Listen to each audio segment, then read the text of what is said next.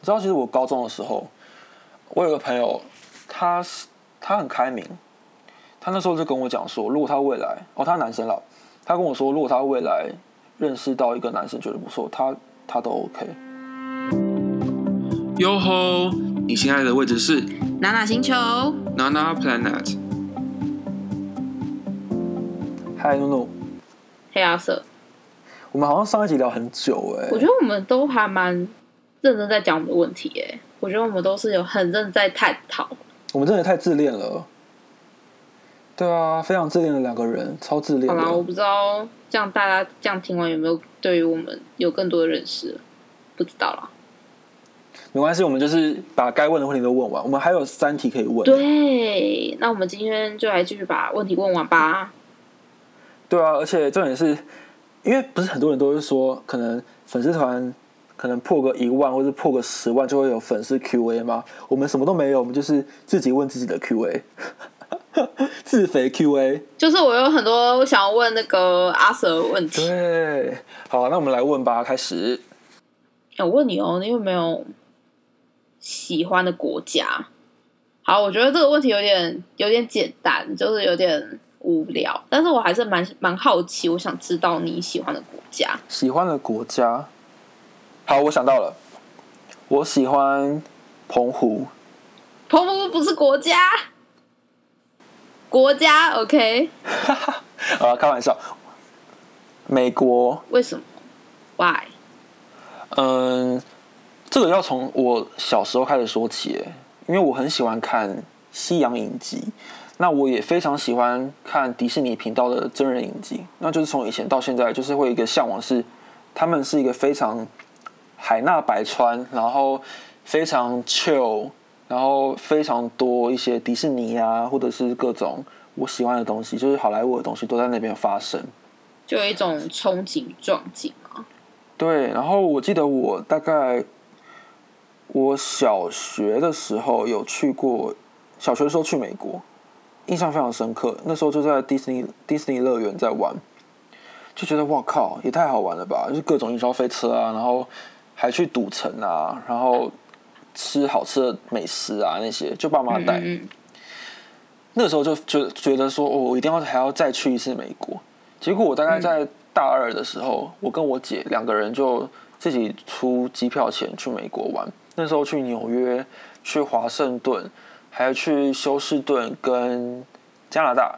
然后，因为那时候是我跟我姐两个人一起规划这个行程，两个人决定要吃什么，两个人决定今天要去哪边玩，都是我们自己决定的。所以嗯，那一刻很自由，对，超自由。然后那段两个礼拜的旅行，让我更喜欢美国，因为我真的吗？我长大之后，我真的可以感受到，比如说在纽约好了，纽约大家都说是一个文文化大熔炉，因为那边各种人种都有。然后我在那边，我真的不觉得完全没有感受到任何的歧视哦，大家都对我非常友善。嗯，会觉得在那边走路就有一种在自由的上面走的感觉，这个好像有点太太虚幻，但真的是自由的感觉。毕竟大家都说美国是自由的城市啊。对，然后我我真的觉得，好像就是电影就在我面前上演的感觉。我就是身处在这个电影当中，然后这个电影就是我自己主演的电影，我在嗯用我的眼睛看所有的我梦想、梦想、希望实现的事情，都在我面前嗯发生了。对，所以我到现在我还是会觉得，如果未来有机会，等我们疫情好一点之后，我有钱之后，我想要再去一次美国，然后我想要去找我的朋友，因为我朋友在美国有房子，然后他也可能也快结婚了吧，反正？一定是有地方可以让我住的。对，然后那感觉可以这样对，可以在美国玩更多地方，因为我嗯现就是我目前只玩过大概东岸跟西岸，但我没有去过中部，我没有去美中，希望未来可以去美中。嗯，嗯，然后这永那你远都是我会想住美最喜欢的国吗国家啊。那你会想住美国吗？不会，因为美国很贵。我就想要去玩，我不想要住。哦，那也不错啊。对啊，所以你最喜欢的就是美国。对，因为这是从我小时候到现在一直以来的梦想。我看的所有的电影，嗯听的所有的音乐，都是跟美国有关的。那也不错啊。对，好，好，这个答案你喜欢吗？可以可以接受。好，好，那我想问一啊下，你喜欢的国家是什么？就反问我吗？没错我，喜欢哦，我最喜欢就是日本啊。哦，真的哦、为什么？就我会觉得日本是一个很很有文化的国家。好，就是我从小就很喜欢日本啊，就可能因为你很你说你很喜欢看就是什么欧美节目啊，然后像影集啊那种。像我小时候其实是看日本频道长大，到我现在我还是喜欢看日本频道。对，就是我还蛮喜欢他们的生活，还有他们的文化。这样子，嗯我就是一个非常哈日的人，这样子看 A V 长大，没有好吗？好啦，但是我就是像，尤其是我之前我去日本也只去过两次啦，就是去过名古屋跟大阪，我还没去过东京。但是我去了之后，我都会觉得我有被他们的当地的文化给深深感动，就算只是看他那里的风景和他们那里的场景，然后我就会觉得说，这个地方真的是很舒服，就是很有风味的一个地方。那就是像他们的厕所很干净。对，而且他们人都超好，而且他们每个地方真的是都很漂亮。尤其是我觉得啊，我很喜欢，因为我很喜欢日本文化，就是很喜欢那种日本古色古香的地方。像之前去大阪啊，就走在，尤其是去那个京都那个地方，天啊，那个地方真的是超级无敌舒服的，你知道吗？去那里就不知道为什么，就突然间好像有点自己都被净化那种感觉。哦，日本真的很干净。就是因为我会觉得说，就是像那种京都啊，最有名就是有一条路叫做呃花见小路，就是紫园大道，就那一块，那个那一块就是很多都是有一些古建筑，就日本的平房，然后走是石阶的石阶的怎么石阶道路，然后就会觉得天啊，这个地方好古色古香，很有味道，很有风味。然后旁边的店家都是卖一些就是扇子啊，就那种纸扇那一种，然后还有卖一些那种比较传统性的糖果，还有卖一些什么烤丸子啊。那就觉得天啊，这个地方真的很棒，很舒服，他们的天气是偏干，对不对？超干干到爆炸，我每天的嘴唇都是破的，然后我的鼻子每天都在脱脱皮，你知道吗？然后我半夜起来都一定要喝水。嗯，我是干醒的，然后就觉得天啊，我口是干的，要喝水，那真的真的超干的哦。就因为像之前我就会在，因为就每天都在睡旅馆的时候，我都会就是被干醒，所以我就会在我旁边放一杯水，就是以防我自己半夜起来干醒，然后又起来喝水，这样子。我记得我们有一起去过日本，在名古屋嘛。对啊，就名古屋是我们一起去的啊。对，然后那时候呢，我来报我们，我们有一个料啦，就是，嗯，那一次其实我们两个应该算是噩梦吧。哦，算吧。对，你说最后一天发生的事情吗？我们有个长辈，他非常的不喜欢日本，但他就是被拉过去的，然后他就一整趟行程非常的郁闷。结果他没也没有没有，其实没有郁闷，他其实整体下来还算是开心的，因为毕竟大家出来玩，家人一起出来玩是开心的。嗯但他最后一天就爆炸了。因为就是我们另外一个长辈就在那边酸他，就说你不是不喜欢日本吧？你在那边见人说人话，见鬼说鬼话。就是要讲一下为什么他为什么他会被说不喜欢日本，是因为他对于日本就是有一种，毕竟他年纪比较大了，然后他会比较偏那种，呃，比较不喜欢日本的原因，是因为觉得日本侵略我们，他会有他会觉得，说他们是有点像敌人那种感觉啦。对对，嗯，然后但是他去了那一趟日本之后，是觉得这样整趟玩下来是还蛮开心的。所以，因为像我知道我他不喜欢日本嘛，所以我就有点像是用关系的口吻，就说：“哎，那个就是你这次觉得这次来日本有没有比较改观了？至少日本算是一个呃和善好玩的地方。我也没有说他一定要喜欢，但是应该说这趟下来至少让印象印象是好的。然后他有说哦，对啊，就是这这趟下来之后还蛮好玩的这样子。然后所以另外一个长辈才会去酸他，就说这个见人说人话，这个见鬼说鬼话。然后他就会觉得，对，因为他觉得在我们哦，我们是孙子辈的啦，他算是就是爷爷辈那一种。好，对，就是爷爷辈，对，对爷爷辈。我记得那时候印象很深刻，是因为我们那时候是算是自由活动时间，然后因为我们是跟团啦，所以那段时间就是大家就是吃自己要吃的，然后去逛一个 mall 这样。结果他就当天就是当下就是整个暴走，然后一直在在。整个百货公司就那边大吼大叫，对，因为他觉得很在我们的平辈面前，就是在我们的就孙子辈面前很没有面子。对，然后他就想要跳楼自杀，然后想说妈的，就是不用把这个八点档在我面前上演好吗？结果我们两个也很夸张，我们两个就把我们那个那个长辈抱住他，然后我们我们两我们两个也在哭，就说你不要这个样子，就说你是咱们的爷爷，不能够这样子。然后他就说不行，我要。就是你们不要我算了之类的，就反正那个时候我就不知道在演哪一出。我跟你讲啦，其实当下我是蛮生气的，因为我整个整趟的好心情都被他这个举动给破坏掉了。然后一直到隔天回到台湾之后，我跟他通电话，我有跟他问一下发发生什么事情，然后他有跟我讲他的原因是什么。那其实我是觉得好啦，无可厚非，但是我还是觉得。蛮不喜欢这个样子，在我的在我的回忆当中发生，就我永远忘不掉这件事情，因为就是我们大家抱在抱着他身上，你会觉得有点阴影吧？会，嗯，会这样子，就是会变成说我们在那个当下那一天，在日本的那个 mall 里面，我们就是上演一个八点档，会觉得好丢脸。我那个时候我是觉得，我当下也是蛮生气，因为。觉得说都已经出来玩，而且又是最后一天，能不能让我们好好把最后一天的行程给走完？我们可以去做自己想做的事情，买自己想买的东西，去逛想要逛的 mall 之类的。但是因为这个样子，我们为了缓和他们的情绪，我们是要花时间在他身上的，就等于是后面的有行程都没有跑到。对啊，因为这个就有另外一个话题是可以聊啊，就是你喜欢自己去玩，还是跟家人去玩？好，我们之后来开一集。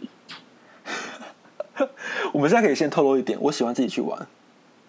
我要看跟谁去玩，要看是谁帮我们出钱了。呃，出钱倒是其次的啊，我比较想要是去哪里，然后是跟谁，或者去同，就讲都是去日本好。那我要跟谁？就是跟不同人去都会有不同的感觉，我是这样觉得。那如果你是跟你男友去，但是你妈要跟，你可以接受吗？他干嘛来啊？就说呃，你们 你们出去玩，我也可以在旁边帮你们拿行李啊，或者什么的。那是不会嘞。我觉得可以这样子一起去一次啦，但是我想我会想要先跟我男朋友单单独去一次。哦。然后第二次再跟我妈一起这样子。两人世界这样。对啊，本来就这样好吗？就因为我是个非常懒惰的人，所以。我每次出去玩，我其实我最理想的状态就是什么都不要管，我就是过我的生活就好。然后我想要去哪边玩，我自己就去哪边玩。我不想要去顾别人的行程，我也不要想说今天一定要哪边都要玩到，这样好累哦。嗯，所以我不管是去哪边玩，我都是如果是跟别人去去玩的话，我其实压力蛮大的。如果当我们是自由行的话，就必须是。如果如果我的那个同伴们他们是那种一定每个点都要玩到的人，我的压力就很大，因为我觉得就算你去拍个照，那你没有体会这个地方，没有静静的体会它，有什么意义呢？嗯，所以我很怕遇到那种一定要踩点的人，因为踩点真的很累。哦，我是要看情况诶，像我是觉得，既然假如既然出国，我会觉得想去的地方一定要去到。我会是这样子的人，嗯，就是点要踩到。但你会为了要踩这个点，或是去要吃一个美食，然后可能同行同行的人有大概五个人，但是只有你会想要吃那个东西，那你会愿意？你会愿意自己去吃，还是要把别人拉去吃？就你会私下去吃吗？还是你会把全部人都拉过去吃，就为了吃那个甜点？我会去询问他们的人的意见，他们愿意跟我一起去，还是不愿意？不愿意，我会自行放弃。哎、可是通常都会说愿意吧，就算不想吃，对啊，通常来讲都会是对，其实会是这个样子。其实很明显，就是如果别人说好去吃，但你也会发现说哦，他们其实不想吃，嗯，因为他们表情不会骗人，然后他们就会表现出那种哦，那就就是要看跟谁去啊，也是啦。如果跟男人就没差，对啊。嗯，对，好了，我觉得我们下个问题。我们可以之后找一集来聊这个。好，对，好，那我问你另外一个觉得很鸡掰的问题，你现在帮我幻想一个画面，这是一个基本的道德道德难题，就是有一辆失控的列车，一个列车它失控了，然后它在铁轨上行驶，那它在行进的轨道上面有五个人被绑起来，没办法没办法动，没办法逃，列车要把它压过去，然后你正在车站里面，你可以改变车子的轨道，然后如果你拉拉动这个呃拉动这个杆子的话，它会被切换到备用的轨道上。可是呢，你会注意到这个备用备用的轨道上也有一个人被绑着。你有两个选择，一个是好你就不要动，你就什么都不要做，然后让车子碾过那五个人，还是说你要拉杆子，然后把车子移动到另外一个轨道上，再碾过一个人，你该怎么选择？哦，就等于是要杀五个人还是杀一个人的概念吗？没错，哎，那这五个人跟我有什么关系吗？没有，就是素未平生。哦，好哦，好，各位观众可以跟我一起思考。五、四、三、二、一，请回答。我会选择一个人，就为什么？碾一个人因为我会觉得啊，可是啊，突然间想到一件事，如果我去动的话，代表说你杀了那个人，对这个人是我杀的。如果我不去动的话，啊这六个人不管是死哪边，好像跟我一点事都没有。所以你会选择。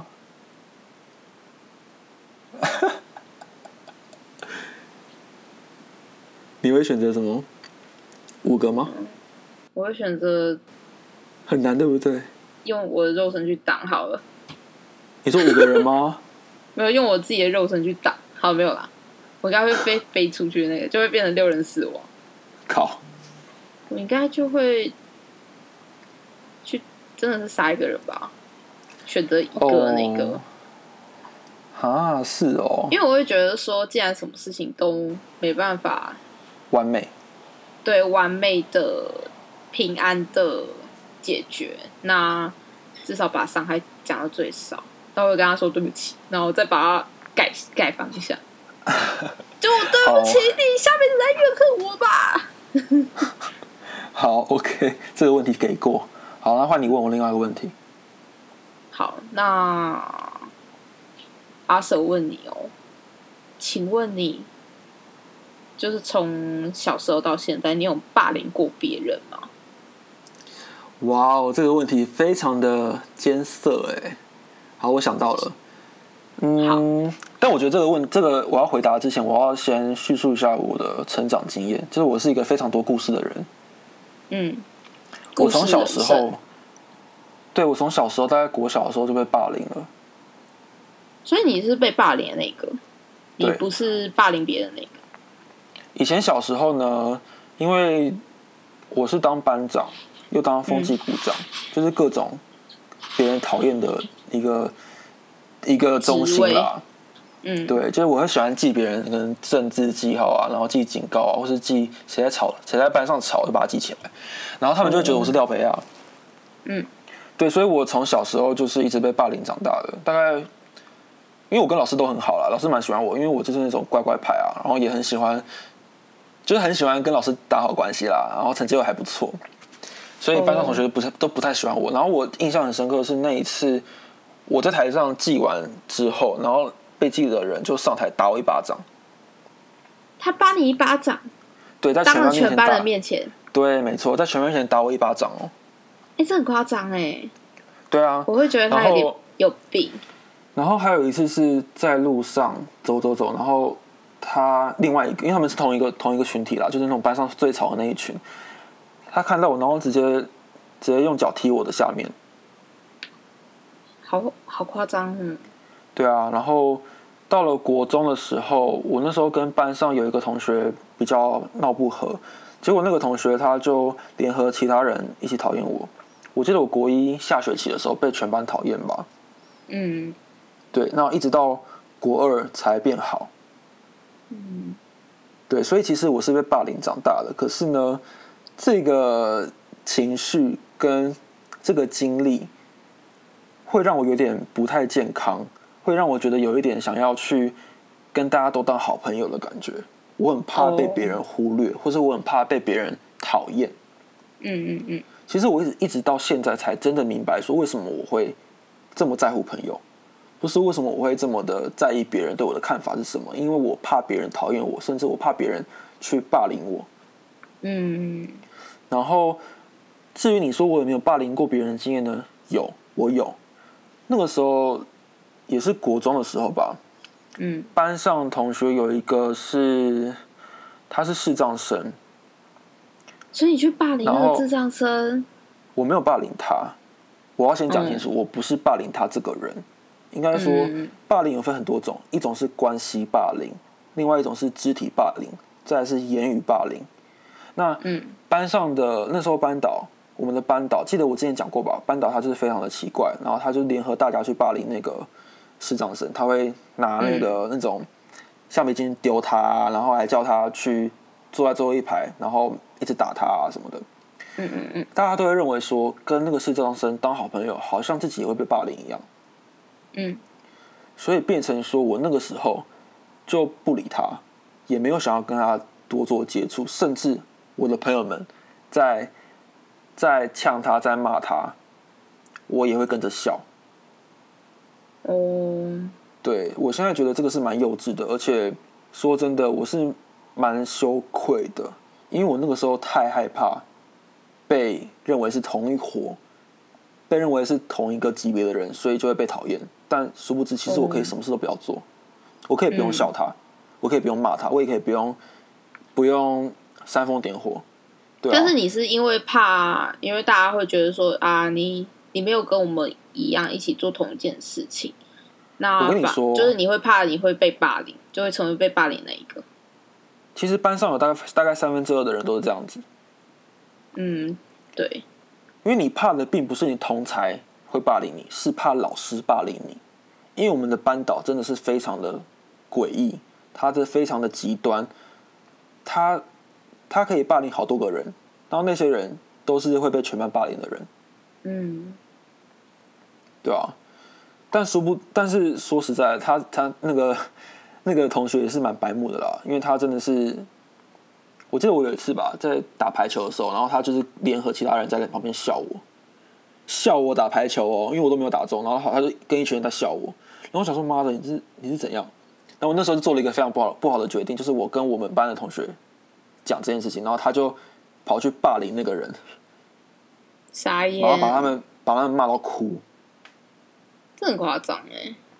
对，所以，对啦，所以总归来说，我有霸凌过别人，但是我是觉得这件事情，因为我成长了，我长大了，我我承认那时候做的事情没有很好，但是我也是被霸凌长大的，所以我可以理解这个感觉，但我却容许别人或者却容许自己去做这件事情，这是我不对的地方。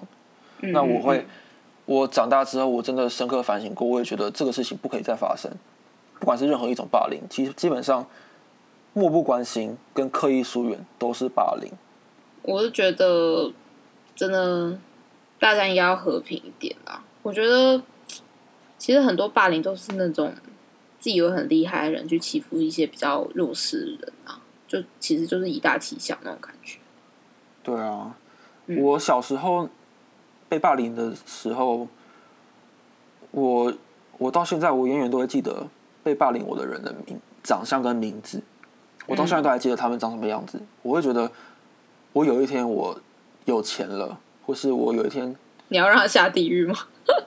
就是有钱了，或是我的权力比他还要大的时候，我要让他知道痛苦是什么。嗯嗯嗯，嗯，好但是因为我真的受伤了。好，对，就是我曾经是在台上被羞辱、被打巴掌，然后被被踹下体，或者是被关系霸凌，这个我都我都有言在耳，我还是记得那个，我还是记得那个画面，那个场场景是什么。所以，嗯，就是让你当你长有阴影，就是就是你会曾经呃，你会听到有一些人是他们不记得以前做过什么事情，那是因为那些人被他们霸凌的人，他在他心中没有留下任何的印记，是因为他觉得那是小事，他觉得那个事情不会影响到他后半生。因为他可是就是觉得很好玩啊。对，可是像我们这种被霸凌的人，就会记一辈子，是真的是这样子。因为我们确实是真的受伤了，我们的心受伤了。对啊，所以我才会觉得很羞愧的事情是，我竟然因为知道这件事情，知道被霸凌的痛苦，但我还是做一样的事情，嗯，所以我觉得非常的羞愧也羞耻。好，下一题，你喜欢现在的状态吗？你对于即将二十五岁有什么样的期待呢？现在状态哦，我觉得现阶段现在这个时候，让我很多事情其实都有点呈现停滞的状态。我会觉得说，就是好像可以原本可以做一些事情，也因为这样子而停滞了。我会觉得说自己好像以前事情没有做那么多，然后导致现在真的是发生严重的事情，导致一些就是更多事情没办做。你说该准备没有准备好，甚至你不知道有还有没有机会做。对，就是像创业也是啊。我觉得我像我之前觉得我创业有点太太太突然，太太这什么太鲁莽了。啊，真的哦，鲁莽。因为我会觉得说，因为这是我想做的事情，就勇敢去做。可能在大家的眼里而言是好事，但是如果真的就于现实层面，我会觉得这件事情有点太过于鲁莽。就像突然间，就是就是像我下定决心要离职，然后开始认真创业这件事情，我会觉得有点没有想后果。对，没有想后果。然后我会觉得说，好像前面真的是有点玩的太多了。玩的太多，对，就是我有点太都在玩乐了，就是好像没有去认真一些认真思考一些未来的情况。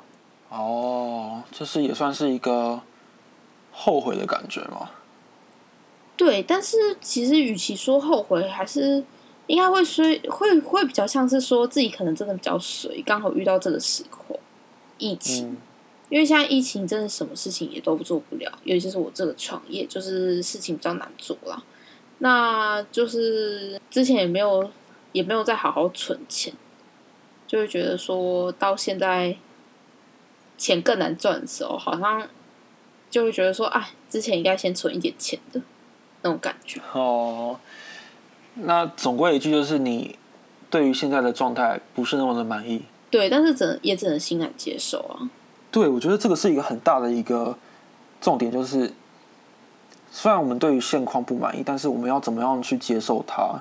因为你现在无法改变任何事情，或者是你现在真的是没办法改变啦，你也没办法改变过去发生的事情，导致你现在这个状那个状态。那你要怎么样去想一下，你未来可以怎么做？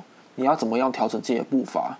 嗯，对啊，就会觉得说，像现在现阶段就可以让自己好好思考下一步要去怎么做，就是感觉真的应该要来认真好好思考未来的情况。而且像我，就差不多要满二十五岁，就会觉得说，二十五岁好像开始进入人生的一个阶段了，又是一个下的阶段。我跟你讲，你二十五岁的时候还好啦，二十六岁才觉得很鸡白。但我觉得二十二十五岁算是一个门一个坎啦，就是像十八岁、二十岁，但二十岁到二十二十四岁这几这几年感觉都还好，感觉这这几个年纪是一样的。但是我会觉得开始进入到二十五的时候，我就觉得好像人生开始有一点不一样了，因为就觉得好像二十五岁是认该认真的去。有一番成就，或者是已经有一个稳定的东西。其实我之前有一直一个有一个想法，因为我目前刚满二十六嘛，对，我就会觉得说，我在四年就要三十了，我在这四年之间可以做什么事情，让我觉得我可以正常，你知道吗？就是对于这个社会期待，是我该做的事情是什么？我又想了一下，我要列我要列几点下来。其中一个事情是，我要有一个可能能够先付头期款，房子啊，或者是呃车子啊，或者是我有一个稳定的事业。但是我却不觉得就是项，二十五岁、二十几岁这段时，就过二十五，像你现在二十六，我现在二十五，你不觉得就开始好像需要去思考一些在三十岁还三十岁以前要做的事情，就是要在这五四五年的时间做好。对，但我刚刚讲那几个话，这个那几个项目，我都还没有做过任何一项，我还没有开头哎，万事起头难，但是我都没有跨出那一步，代表说我正在，我已经二十六岁又又快一个月了，我还剩下三年又十一个月的时间，我要把这件事情全部完成呢，我要变大人呢。因为仔细仔细这样想想，你就会觉得这件事情很可怕。因为像人生，我觉得三十岁应该就是真的是开始进入人生下一个阶段了。那差不多既然是对，就是可能开始要有成家立业啊，就好像开始是那个时间点了。然后，但是又仔细想想，我们现在好了，大家都说二十几岁还年轻，但是认真仔细想想，自己又还剩下多少时间？而且我们可以活多久，我也不知道哎。对，说明我们隔天就染疫，然后就死亡了。对啊 不，要不要想的这么悲观，只是就是觉得说，有些事情好像真的是该停下来认真思考了。我会觉得说，我现阶段好像该去思考这件事情了，该要怎么认做真的去做事情。对对对，我们要让我们的人生步入正轨。虽然很不想要这样做，可是好像还是会被逼着要跟现实低头。我们就会有一个规划，是说在三十岁之前，虽然你现在二十五岁嘛，你就会你就会定一个目标，是你应该要完成哪些社会期待，甚至有一些是你不是想要进，你完全不想碰的事情，你还是必须要完成它。那感觉我们是不是真的是被就是照着社会走啊？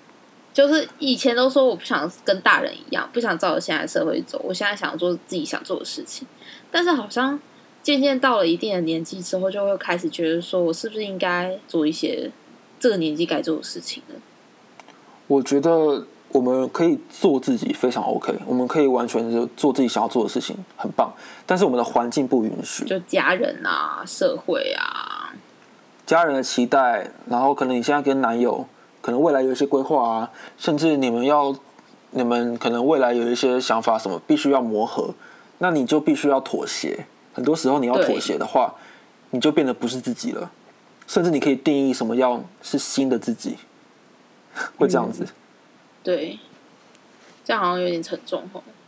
嗯，对啊，但但也是必然的。我们可以用不同的心态去想这件事情，会觉得是不是可以把一些目标纳入自己的清单里面，嗯然后我们要想一下是怎么样可以在完成它的同时，我们是感到开心的。虽然我现在还是没有开心的感觉啦，但是我的想法是，不管怎么样，我要开心过这一这一个人生，我不要这么的悲观。对，我们只要活着，就还是有希望，就是一个超宏观的一个想法。对对对对对。对啊。好，下一题。好了，最我的最后一题就是，你会想要跟男生在一起吗？好，你知道这个月是同志骄傲月吗？我觉得嗯现现代人的一些价值观跟教育的一个方式跟以前差很多。像我们以前爸妈的年代，他们对于同性恋，对于各种非典型的异性恋的婚姻或者是他们的交友模式，他们会觉得很害怕，因为他们不认识，他们也不懂那是什么。甚至有一些同志他们被污名化，甚至就是有些像我们去捐血，有些人说你你只要是同志同性恋不能捐血，为什么？因为怕你有艾滋病，可是又不一定是男生才会得艾滋，不一定是同性恋才会得艾滋，对呃，啊不，不一定是对，对啊，这是不一定的事情啊。所以对我来说，我先承认我以前是很很会排斥别人会认为我是或是什么的。可是其实长大之后，我觉得我开始认知到一个点是，其实我们大家的性别都是流动的，没有一个人是完全的钢铁直男或是钢铁直女，没有这种事情。你说还是会有被掰弯的一天吗？我开放啊，完全开放，因为我不觉得这个是一个问题。说实话，我们现在唯一的阻挠点就是我们的爸妈。其实我觉得自己可以接受就可以了。对啊，我觉得自己，我觉得不管是跟男生或跟女生在一起，我觉得真的是自己找到的那个人才是最重要的。你知道，其实我高中的时候，我有个朋友，他是他很开明，他那时候就跟我讲说，如果他未来哦，他男生了，他跟我说，如果他未来认识到一个男生觉得不错，他他都 OK。十年前他讲这个话哦，我当下超震撼。他虽然是跟女生在一起啊，但是，但是我我是觉得那个时候他的那个观念就有点点到我，因为我为什么要要去批判别人？如果哪一天自己试了，或是自己发现自己喜欢男生，或是发现自己对于女生没兴趣，甚至是自己非二元性别的话，那我是希望别人怎么看我的，对吧？当然是希望被别人支持啊。所以我是希望说，如果未来有机会认识到各种不同的样子的人，或者是各种不同的性倾向的对象，导致我发现哦，原来我的想法是完全跟我以前不一样，那我不会排斥他。嗯，对。但我觉得你的朋友在十年前就有这个想法，其实还蛮前卫的，非常前卫。我会觉得他他很有自己个人想法，应该说他会去遵循自己的意志。对啊，对啊，对啊。嗯，所以。我觉得也想要借由这个话题跟大家讲，就是不管怎么样，你要怎么样，不管别人怎么说啦，可以定义自己的人只有你自己。而且我们非常的幸运活在这个时代，因为虽然大家不认同，但他们不会，他们不会值得你鼻子骂你是你是孽种，或是你是不容于社会的存在。大家会屌屌，他们要讨厌，他们要鄙视你，他们回家才会这样做，他们不会在你面前这样做。嗯，对。然后，但现在社会也比以前开放许多，开放非常多。你看我们现在的教纲都改非常多啊。嗯，真的。因为台湾虽然台湾是东南亚算是一个非常开放的国家，可是毕竟我们还是受儒家教育思想嘛，所以在这个整个的教育体制导致。其实有很大一部分的人对于这一块同志这一块是非常的不清楚，甚至很产生非常多的误解。那这些误解都是我们小时候被养成的，对。所以我是希望说，借由这个话题，可以让他了解到，其实你们每个人，不管是你是什么样性倾向的人，你喜欢什么东西，没有人管，你就是你就管自己就好，你管你，你管好自己。然后你不要做太多的一些，不要犯法。基本上，你就是活在这个当下，你就是活出自己，这样就够了。好，对，好，那我们今天聊了很多，哎，哇！对啊，好了，我觉得资讯量蛮庞大，请大家慢慢消化。对，希望有人可以听啦。那如果听不完，就分三次听啊。OK，那我是 NuNu，我是阿 Sir。我们下周见喽，拜拜。